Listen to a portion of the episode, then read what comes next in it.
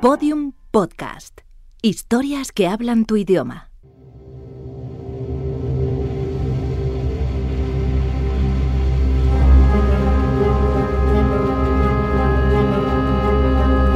Tras el apagón. Episodio 7. ¿Saben lo que va a ocurrir? En los meses posteriores al gran apagón, fueron filtrándose a la luz pública numerosos documentos relativos a la gestión gubernamental de la crisis. Muchos de ellos parecían demostrar que las autoridades políticas de Europa y Estados Unidos previeron el colapso con al menos un día de antelación. Todos los gobiernos negaron la autenticidad de esos documentos. La siguiente grabación fue colgada en un foro de Internet por una fuente anónima a finales de 2019.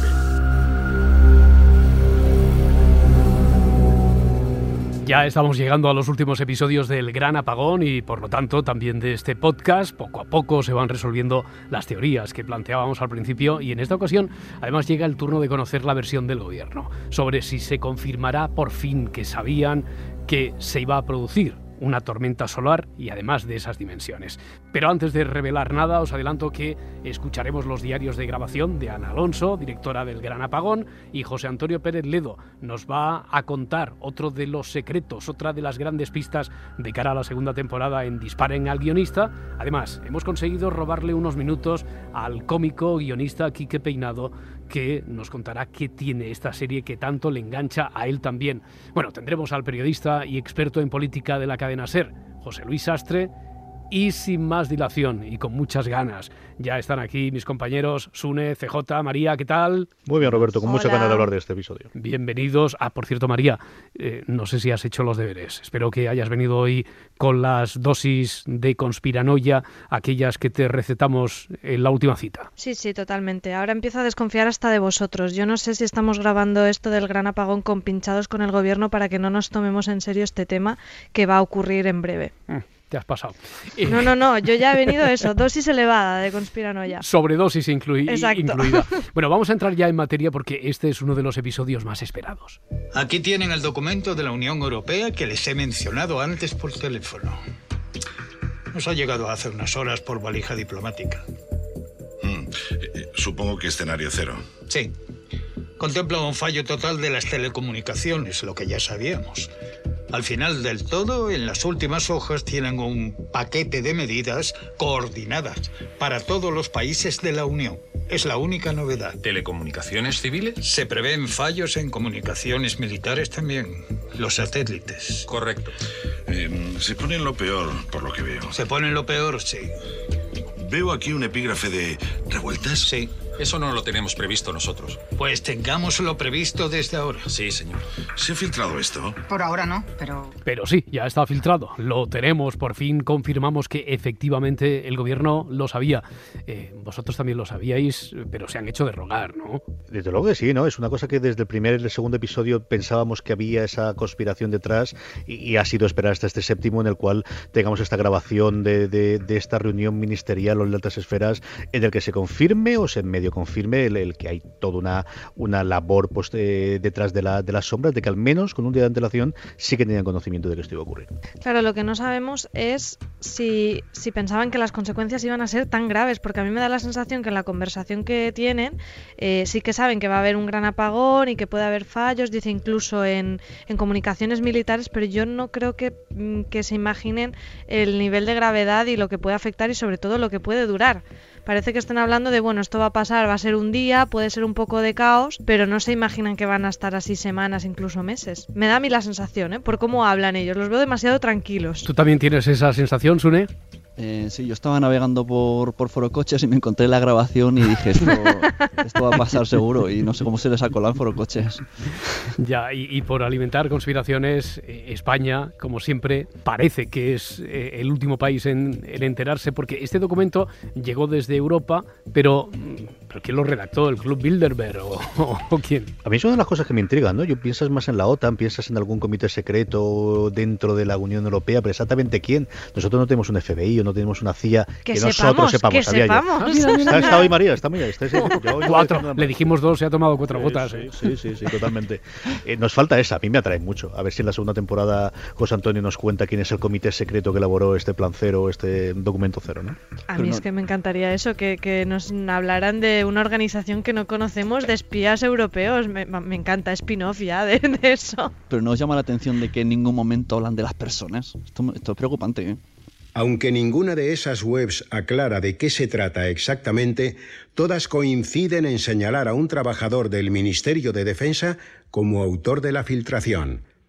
A día de hoy, nadie ha sido capaz de averiguar la identidad de esa persona. De esa persona. Venga, vamos a hablar de las personas, en este caso de la posible autoría de la filtración. Una filtración eh, interesada. Estamos aquí ante una suerte de garganta profunda, eh, como en el Watergate. ¿Qué, ¿Qué, podría ganar? ¿Qué interés podría tener eh, esa persona, ese trabajador del ministerio, sacando esta luz a la, a la luz esta información? Claro que ahí lo que nos falta saber es cómo está el mundo cuando se hace esa filtración. Esa filtración se hace posteriormente. De hecho, en este episodio llegamos a tener declaraciones que sean del 2019 y el 2020 incluso, ¿no? Entonces, ¿cuál es la perspectiva política? ¿Con quién se habría enfrentado dentro del ministerio en ese momento futuro?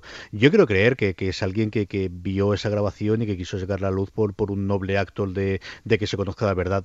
Pero más habitualmente suele ser una rencilla, eso suele ser una pelea interna dentro del ministerio y meterle un dedo en el ojo a alguien y por eso salió posteriormente. También es cierto. Yo pienso en, pues eso, una persona con una alta moral, tipo un caso Snowden o algo así, ¿no? Que diga esto, esto no puede, no puede ser y, y quiere sacarlo a la luz, no lo sé, pero sí, claro, creo que como dice CJ nos falta información de saber cómo está la situación en el futuro para, para, saber en qué contexto esta persona podría tener un interés en desvelar estos secretos. Uh -huh. Bueno, me imagino que si he escuchado lo que ha escuchado, que no tratan de las personas, pues necesitaba publicarla ahora. Espero que en la segunda temporada haya un capítulo dedicado a esto. ¿Quién hmm. fue? Bueno, eh, por otra parte no es contradictorio, ¿no? Y puede ser complementario, puede ser sí. un Snowden uh -huh. y puede ser el Snowden que pueda tener cierto interés político también. Repasemos el plan otra vez, quiero que lo oigan ellos. A las 4.00 dentro de un rato vaciaremos la cámara acorazada del Banco de España y meteremos el oro en siete camiones. Enviaremos otros siete camiones de cebo hacia Cataluña, a San Clemente. ¿Vacíos? Sí, los que llevan el oro llegarán a Galicia, al búnker del Peñón, a mediodía. ¿Por qué tardarán tanto? Hemos planeado varias paradas técnicas a lo largo del trayecto. ¿Dónde? En bases militares. Los camiones con el oro viajan con un destacamento de 70 hombres. Más resultaría sospechoso y en Coruña tenemos fondeadas dos fragatas F-100 por si es necesario evacuar el búnker y llevar el oro al mar. Esos 70 hombres, ¿qué saben? Se les ha dicho que hay que trasladar el oro, pero no por qué. No han hecho preguntas. Como se solicitó, es un grupo de operaciones especiales. Buenas Verdes de Ampurdán 4 y Valencia, los mejores. ¿Tenemos controladas sus comunicaciones? Teléfono y correo, sí. Quiero estar informado puntualmente de lo que pasa en ese traslado. Sí, señor. Bueno, pues ya sabemos que había en los camiones que vio Xiana oro los cuadros del Museo del Prado ya veremos, pero oro, oro del Banco de España, desde luego sí que eh, eso es lo que preocupaba al, al gobierno. Eh, ¿qué, qué, qué, os parece? Prioridades, por favor, si lo que más preocupaba al gobierno ante un caso de emergencia de esta índole es proteger el oro. Y probablemente los cuadros del Museo del Prado, ¿qué, qué os parece? A mí me extrañó muchísimo del oro, porque a día de hoy yo es que he estado, no, no en la Cámara Secreta del Banco de España, pero sí he estado dentro del Banco de España y me han enseñado a partir de ahí es donde llega esto. Y yo creo que es más sencillo protegerlos donde está en el propio Banco de España, con el búnker y con el, el, el, ascensor que baja hacia atrás. Y al día de hoy tampoco y tantísimo. Ahora hay unos 10.000 millones aproximadamente, según dice el Banco de España, que comparado con el gran esquema de las cosas tampoco es tantísimo dinero. Y creo que es más peligroso que esté en la carretera que que esté todavía en el Banco de España. A mí eso, y el hecho de que se grabase esa conversación, yo sigo de, de por qué grabarían esa conversación, sigo sin entenderlo. Espera no, un momento, no sé CJ, a ver, que, que voy a tomar apuntes de lo que has dicho. Eh, cuando te referías a que no es tantísimo dinero, ¿exactamente te referías a cuánto dinero? 10.000, te lo digo, 10.066.733.509,32 decía el Banco de España que tenía en oro y derechos de oros a 30 de noviembre del 2016. Calderilla, ¿verdad? Sune María. Sí, no, no, no es nada, no es nada. Yo lo que veo sospechoso es, eh, ¿os acordáis del militar? ¿Cómo se puso de agresivo con Siana? Mm, ¿Realmente estaba escondiendo el oro o estaban haciendo un poco, vamos a desviarnos por aquí? Porque como que no quería que se enterase que por ahí habían pasado los camiones. Y si no están protegiendo el oro y se lo están llevando. Ahí está. Se lo están llevando. ¿A dónde Eso- se lo podrían estar Eso llevando? María lo debe saber porque A está, un- con, está ya a tope de... Venga, María. ya. A una ataca. población, un estado donde solo estén los VIPs que van a sobrevivir al gran apagón, que al final eso siempre pasa, ¿no? Los, los ricos y poderosos son los que mejor parados están. Pues algo así tendría bastante sentido, ¿no? María quería decir que el oro va a destino de la isla de Lost, ¿no? Oye, pues una isla de los con todos los dignatarios y todas las personas de pasta, no, no lo veo mal. no ¿Dónde está mal. Elvis? Podría estar allí, sí, sí, sí, sí. Está Elvis, luego está allí también las, los materiales de filmación de cuando Kubrick grabó al hombre en la luna y todo lo demás. Tenemos preparada una OBI móvil para atender a María en cuanto acabemos este capítulo. No pasa nada. Me estoy esforzando, ¿eh? Las conspiraciones, no me diréis que no. No, no, desde luego, y muy metida en el papel. Bueno, ya que andamos nosotros metidos en política hasta el cuello, hemos preguntado sobre este asunto al periodista José Luis Sastre, compañero de la cadena SER, al que escucháis habitualmente en Hora 25, en Hoy por Hoy, y que mm, también hemos podido escuchar aquí en Podium Podcast con Diario de un naufragio, un perfecto análisis de una breve legislatura. Eh, la primera pregunta obligatoria es si, si resulta verosímil que el gobierno ocultara la aparición de una potente tormenta solar. Es poco verosímil intentar ocultar una cosa así. Lo que sí que es muy real es que se intente dar una versión oficial y que esa versión oficial se imponga sobre cualquier otra.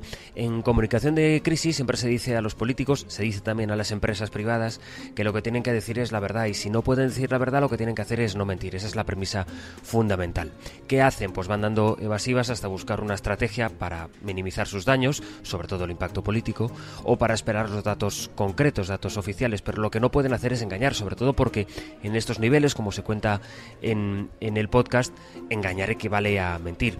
Así que no parece verosímil ocultar una cosa como el gran apagón, pero sí que parece verosímil y de hecho ocurre que los gobiernos intentan dar su propio relato para que no haya versiones alternativas. Los gobiernos intentan dar, ofrecer su propio relato. Por cierto, hablábamos en anteriores podcasts de aquel documento difundido por la Casa Blanca en el que Obama establecía una, una serie de medidas para preparar a Estados Unidos ante una tormenta geomagnética parecida a esta. Eh, Sastre, que siempre anda eh, merodeando por el Congreso, eh, y quizá nos podría decir si se había llegado a escuchar, si se había hablado de esto por los pasillos y si cree que preocupa realmente este asunto a nuestros políticos. Pues la verdad que no, muy, muy poco se habló, o vamos, yo sinceramente no recuerdo ningún comentario de aquello. La verdad es que lo que le pasa a nuestra clase política supongo que es en general, ¿eh? hay cierto ombliguismo y solo hablan, o solo les preguntamos los periodistas, porque en esto parte de la culpa también debemos tener nosotros, por aquello que nos afecta mucho, mucho. Tenemos las luces de cruce puestas en vez de la de largo alcance y solo miramos lo que, lo que ocurre aquí. Hombre, sí, se comentan claro las cosas que ocurren fuera, pero tienen que ser muy, muy sonadas. Que si el Brexit, el referéndum en Colombia o la victoria de Trump, por poner algunos de los casos que dominaron un poco la escena política española, pero ya os digo que muy poco, porque aquí lo que nos lleva es el ombliguismo y hablamos básicamente de las cosas que ocurren en nuestro país. Ombliguismo, da igual que lo advierta la NASA, Obama o quien sea. ¿Qué, qué os parece esto que cuenta Sastre?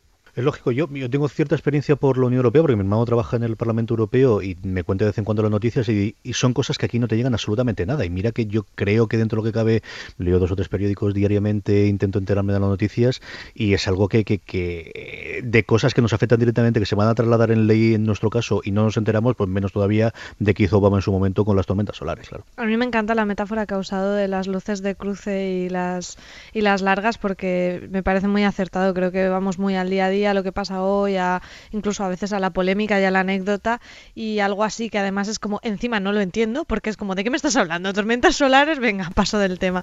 Vamos, estoy segura de que no tuvo ninguna relevancia lo que comentó Obama de estas medidas. Lo que ha dicho de que no hay que mentir, sino que no hay que decir la verdad, pues aquí dicen que cuando salió la grabación los políticos dijeron que lo negaron. Digo, o sea, hay una, una hora de un audio, un audio de una hora y lo niegan.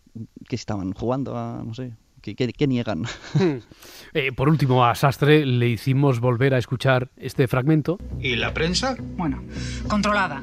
Todo lo que se puede, por lo menos.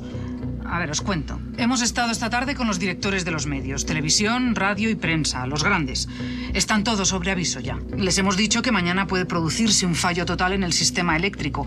¿Qué puede? Les hemos pedido que no digan nada, claro. Eso lo ha pedido Europa. Lo hemos hecho todos los países. ¿Le parece que es lo mejor? Y es lo mejor.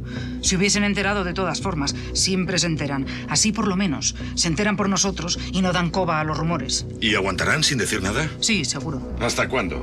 Bueno, ahora ellos son cómplices. Si de verdad hay un apagón y falla todo, lo último que van a hacer es decir que lo sabían y no dijeron nada. Hmm. Siempre puede mentir. También nosotros. Y lo haremos si hace falta. Y, y, le preguntamos, claro, si en realidad hay cierta complicidad, si están compinchados periodistas y políticos y no nos cuentan nada. No, sinceramente, eh, siempre están los off the records sobre los que hay tanto debate. Hay cosas que ellos te piden que no cuentes y tú buscas la manera de contar sin traicionar a quien te lo haya contado, pero en realidad con pinchados no, no estamos. Sobre todo ocurrió en la legislatura anterior, la que era tan caótica que siempre la gente cuando llegabas a casa, cuando estabas en una reunión con amigos, con la familia, te decían, bueno, pero ahora dime qué es lo que de verdad está ocurriendo porque no sabemos quién va a gobernar, si es que va a haber gobierno, si vamos a otras elecciones. Y nosotros siempre respondíamos lo mismo cobramos de contar lo que pasa, trabajamos en esto, por tanto, si lo supiéramos, de verdad que ya lo hubiéramos contado. Así que no siempre hay la relación de pasillo o la típica eh, confidencia que te pueden contar, pero ellos saben que un off the record, y esto es una premisa básica que saben los políticos, un off the record se cumple, por supuesto, pero a la larga todo se acaba sabiendo, así que nosotros vamos contando lo que nos vamos encontrando en el pasillo. Muchas veces ellos no te cuentan las cosas y entonces solo tienes, puedes tirar de suposiciones, lo cual nos impide hacer nuestro trabajo porque tenemos que contar las cosas que sabemos que han ocurrido, no lo que intuimos que está ocurriendo. Y bueno, desde luego algo como el gran apagón, si ocurriera, sería imposible conocerlo sin contarlo. Quiero aclarar que yo no me he metido en el saco de periodistas con pinchados cómplices porque ahora soy podcaster. Claro, bueno, ahora en realidad lo he sido desde chiquitito. Eh, y para buscar vuestra complicidad, ¿qué, qué pensáis vosotros de, de ese compadreo entre, de la complicidad entre periodismo y política. Hombre, ¿qué va a decir Sastre? No podía decir otra cosa. Si están compinchados no lo van a decir, ¿no? Yo creo que es parte del juego, pero es histórico. Tampoco es ahora algo reciente, sino de toda la vida ha sido así, ¿no? El, el dónde tienes esa línea en la que no llegas a traspasar y, y necesitas para hacer bien tu trabajo el llevarte bien o al menos tener esos cauces abiertos, ¿no? Y el, el, que te cuente las confidencias y sabiendo que en muchos casos las filtraciones van a ser interesadas y el, el, yo creo que la labor de periodista en muchos casos es quitar toda esa parte interesada y ver de esto ya sé que me lo estás haciendo para meterle nuevamente el dedo en el ojo en el frente, pero es que es cierto que es noticiable y que es interesante para el público y esa es, bueno, al final cuando sigues un periodista lo que tratas de buscar, ¿no? En ese sentido, la, sobre todo la primera temporada de la serie House of Cards, ese juego de, de las filtraciones entre políticos y prensa es súper interesante, que, que a veces no hace falta volverse tan conspiranoico, sino que es que el que te pasa la información ya está en, en, ese juego y ya lo hace de una forma muy interesada. Yo prefiero no, no darle vueltas porque, porque no, no, mejor que no. Que yo escuche lo que digan y ya está. Ya está. Quieres creer, Sune, tú quieres creer. bueno, pues nos vamos a quedar más tranquilos, suponiendo que Sastre por lo menos nos contaría si se entera de que va a ocurrir algo siquiera parecido a esto del gran apagón. Eh, vamos a seguir analizando el episodio. Vamos a escuchar esta mención a Twitter que hace José Antonio Pérez Ledo, el guionista, y que a mí particularmente me parece muy interesante, me gustó mucho. En Twitter ya es trending topic. Sí. ¿El qué? Gran apagón. ¿Y por qué no se me ha informado? Es trending topic desde las 7 de la tarde. ¿Desde pero... las 7? Sí, pero no, no tiene por qué ser un problema. En Estados Unidos también, y en Francia, y, y en Reino Unido me parece que era también. ¿Cómo es eso? Bueno, es Internet. También se ha publicado lo de Corea del Norte en varios blogs, pero nadie se lo toma en serio. ¿No se lo toman en serio? No. Qué suerte para ellos. Bueno, hemos criticado aquí, hemos hablado de la posición de los medios, pero en, en Twitter era trending topic, escuchamos y nadie se lo creyó. Eh, ¿qué, ¿qué, ocurre? ¿Qué pensáis? ¿Que nos estamos volviendo inmunes a, a, según qué informaciones? Que aunque Twitter sea ese otro gran medio que puede ser alternativo hasta que no vaya con la mancha de un medio tradicional, por así decir, la noticia, ¿no acabamos de creérnoslo o cómo funciona? Twitter hoy día es una fuente bastante, no, no 100% fiable, pero si está en Twitter y es trending, ojo que por ahí es lo, de, lo del río del agua que suena, ¿no? ya, pero, pero se ha matado a mucha gente también, ¿eh? Bueno, pero, pero luego lo corrigen. Yo me he enterado en Twitter, de, me enteré lo de Michael Jackson, me enteré lo de Obama, y antes y luego veía la tele y digo, no es verdad porque no ha salido en la tele. Y luego salió lo de Michael Jackson después de una hora en Twitter. Yo recuerdo que, no me acuerdo que el literato desde el final del 19 al principio del 20 decía, si quieres mantener un secreto en España, escribe un libro y cuéntalo, ¿no? Y yo creo que hasta cierto punto eh, eso es Twitter, ¿no? Estamos tan saturados de información que a veces el contarlo y hacerlo público nadie te cree, ¿no? mi mujer siempre lo dice muchas veces, ti la verdad que no te creerán, ¿no? Y a veces yo creo que en este caso en concreto sí que podría tener mm. parte de esa razón. De cuanto más lo difundas, más todo el mundo está viendo. Y sí creo, creo que hay un momento en Twitter en el que saltas de la noticia al cachondeo a partir de ahí, ¿no? Y, supongo que serán todos los países, pero nosotros tenemos ese punto de cinismo, de sarcasmo, de hacer los memes, de hacer la risa a partir de ahí, de darle la vuelta, que si logras convertir ese sí que lo conviertes en una gran farsa todo y confundes verdad con mentira en, dentro de los distintos tweets. Claro, además es que el tema es que si se convierte en trending topic es porque hay muchísimos tweets y entre eso, buscar la información entre todos los memes y el cachondeo es muy complicado y sí, yo entiendo que sucedería algo así. Entonces, sujetáis la, la, teoría de que ha sido el propio gobierno ¿no? que se ha metido, ha dicho la verdad, ha hecho barullo y aquí entre todo y seguimos haciendo. No, yo creo que no, por, por la conversación no parece que lo sepan, pero desde luego no les preocupa porque es eso, porque como nadie se lo, se lo cree, no es una preocupación, al revés, puede ser incluso ventajoso porque es una distracción. Acuérdate del primer episodio cuando estaba la gente de la Radio Fórmula y los tweets eran de cachondeo. Es decir, ya se conocía que había ocurrido ese eh, estallido en el sol y, que te, nos tenía que llegar a nosotros y nadie se creía que eso iba a llegar eh, afectando de la forma que afectó posiblemente, posteriormente. ¿no? Eh, la gran diferencia ahí es que esta gente, si esta grabación es, es cierta, sí que en el gobierno lo sabían. Oye, lo acabáis de apuntar ahora. Eh, María creo que ya hizo alusión antes. Eh, a ver, hubo un seguidor que llevó la confabulación eh, hasta el grado máximo de tuitear un seguidor de, la serie. Que igual el gobierno está detrás del podcast, del Gran Apagón, que en realidad estamos haciendo una advertencia encubierta. Yo, no lo descarto. lo ha dicho María al principio. Tienes razón, María. Estoy en team, María ahora. Estoy súper confiado.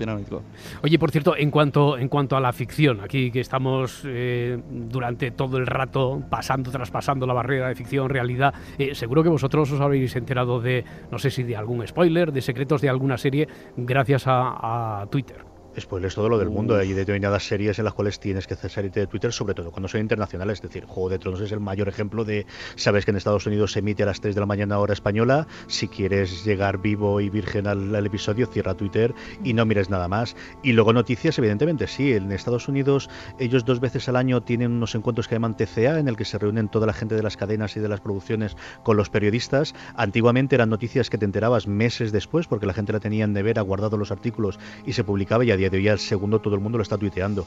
Así que sí que te enteras. La forma rápida de conocer en el mundo de series, de noticias, de cosas de casting de última hora o evidentemente, desgraciadamente, de fallecimientos es a través de Twitter a día de hoy. Y, fotos en sets de rodaje que se lanzan en Twitter de gente que está por ahí y mira, esto es Batman, pum, y te enteras. Ahora que has dicho lo de los fallecimientos, de hecho, siempre pasa, ¿no? Ves un nombre en hashtag, en trending topic y dices, ¿se ha muerto? ¿Qué ha pasado? Y enseguida entras y dices, ah, bueno, no, o, sí, a ah, veces. Previo a toda su carrera. Sí. Una encuesta realizada por el Centro de Investigaciones Sociológicas en mayo de 2020 reveló que el 80% de la población estaba segura de que el gobierno supo con antelación los efectos que tendría la tormenta solar. De ese 80%, casi la mitad consideraba que las autoridades obraron adecuadamente al silenciarlo. Bueno, pues esto ya lo hemos hablado, pero por recordarlo, os voy a preguntar si hizo bien el gobierno al no decir nada, pero no me contestéis todavía, porque a esa pregunta de cómo reaccionaría la ciudadanía si, mm, si hiciéramos ese, ese tipo de eh, pregunta, una encuesta, se lo hemos trasladado a nuestros compañeros de la cadena SER. Les hemos obligado a intentar al menos salir de su faceta de periodistas, les hemos preguntado por la posibilidad de que se hubiera filtrado por Twitter la noticia de que el gobierno sabe que va a producir una tormenta solar y que no está haciendo ninguna declaración. Atentos. Pero en Twitter se dicen muchas mentiras. Yo creo que, que hay un poco de troleo. O sea, no, no me lo creo. Es que, es que no me lo creo. Eh, hombre, lo primero, que hago es dudar, pero claro, también lo piensas y dices, el cambio climático nos dicen que no existe, estamos abusando de la cantidad de emisiones que tenemos alrededor y luego se relativiza todo. Y claro, al final, ¿qué pasa? Pues que, acaba petando, normal, pues mira, no me sorprende tanto, o sea, me sorprende, me da pánico, pero normal, normal. No sé, supongo que, bueno, me voy a enterar bien, pero supongo que eh, se suspenderá el trabajo, el, colegio, eh, no sé, nos quedaremos en casa. La verdad es que podría irme a una casa del pueblo si la cosa se pone fea. Pues yo creo que el gobierno debería empezar a informar a los ciudadanos para que nos preparemos, porque puede ser peligroso. Bueno, el gobierno oculta muchas cosas, ¿no? Y un ministerio donde el ministro del Interior, que es el que es responsable de esto, no sabe ni siquiera los informes que le tienen que llegar, pues es normal que tampoco sepa que hay la hay una hay una filtración de que una tormenta solar va a acabar con la capacidad eh, energética y eléctrica, ¿no? En, en España es normal, ¿no? El gobierno está acostumbrado a eso, no a decir nunca nada y ocultarlo.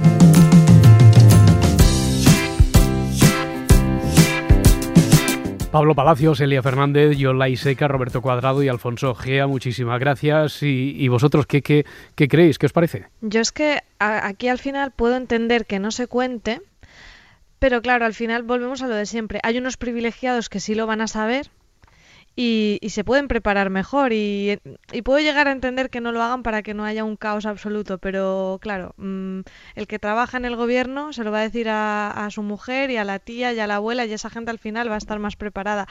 Eso está muy bien contado en una película de Soderbergh que se llama Contagio, donde nos plantean pues que va a haber una, no recuerdo bien, la vi hace tiempo, pero como un virus súper destructivo. Y, claro, la gente que trabaja en, esos organismos que tiene esa información, aunque es secreto, mm, si saben que la mitad de la población va a morirse, pues obviamente se van a preparar o, van a, a evacuar a sus familiares. Y se plantea un dilema moral muy interesante del que yo personalmente no tengo una respuesta de qué sería lo correcto.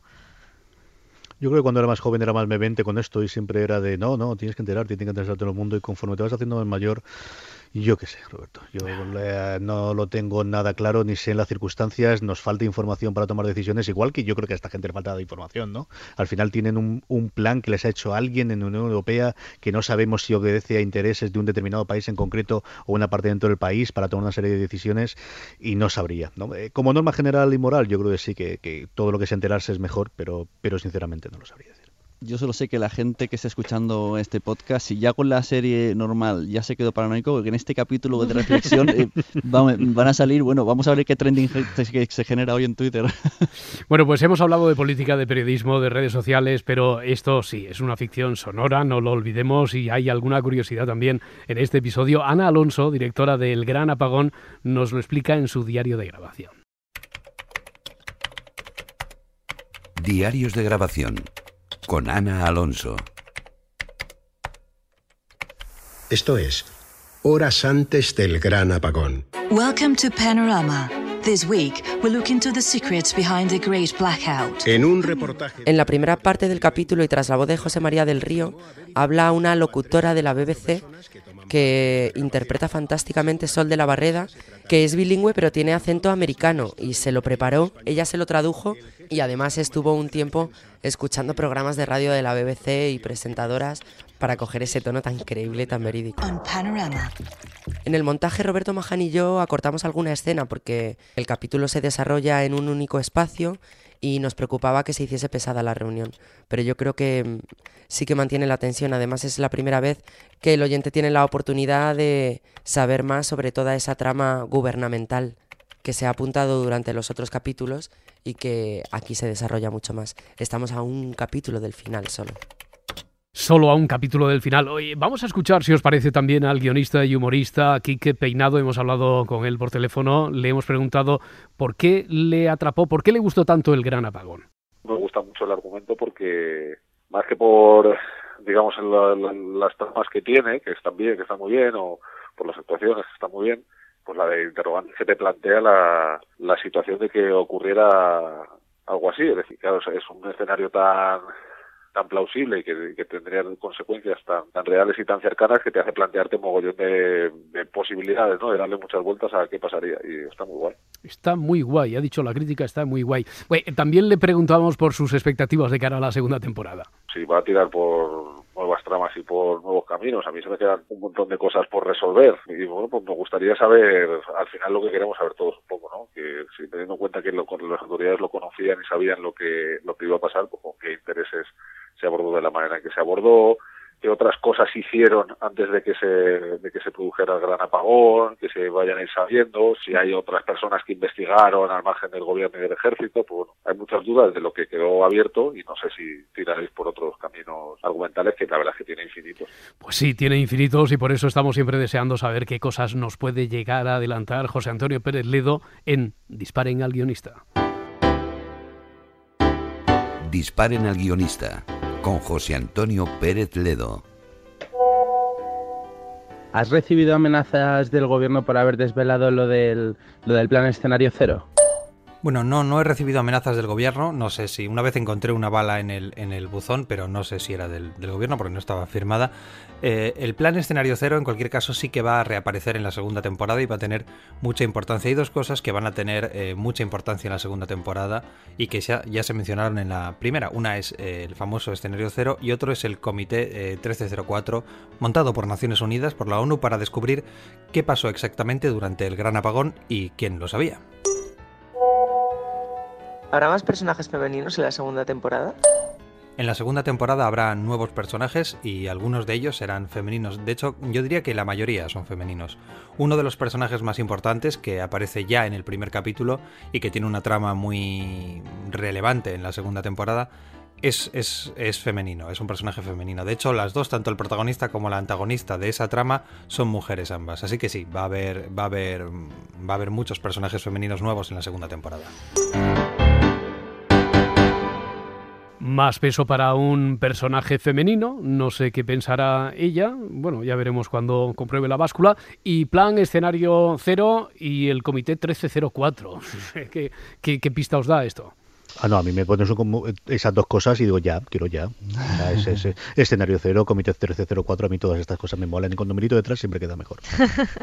a mí lo que me encanta es que los oyentes también se han tomado una nueva dosis de conspiranoia porque, porque las preguntas a José Antonio Pérez Ledo de si ha recibido amenazas me parecen lo más. Yo lo que pienso que va a ser Shiana y que va a venir en plan Rambo Girl y algo le habrá pasado con su padre. Y también quiero decir de aquí que creo que ya sé una de las verdades. Creo que Ana Alonso es agente doble. Lo, acabo de ver. Ya está bien, ya está, ya está bien, hombre, ya está bien. Me tenéis harto ya con tanta conspiranoia. Vamos a descansar por hoy. Hasta aquí el episodio que solo queda uno. Eh, así que coged fuerzas que queremos terminar. Además lo vamos a hacer por todo lo alto.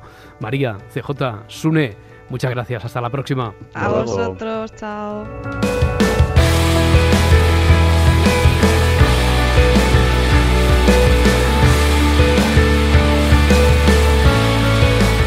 Todos los episodios y contenidos adicionales en podiumpodcast.com y en nuestra aplicación disponible para dispositivos iOS y Android.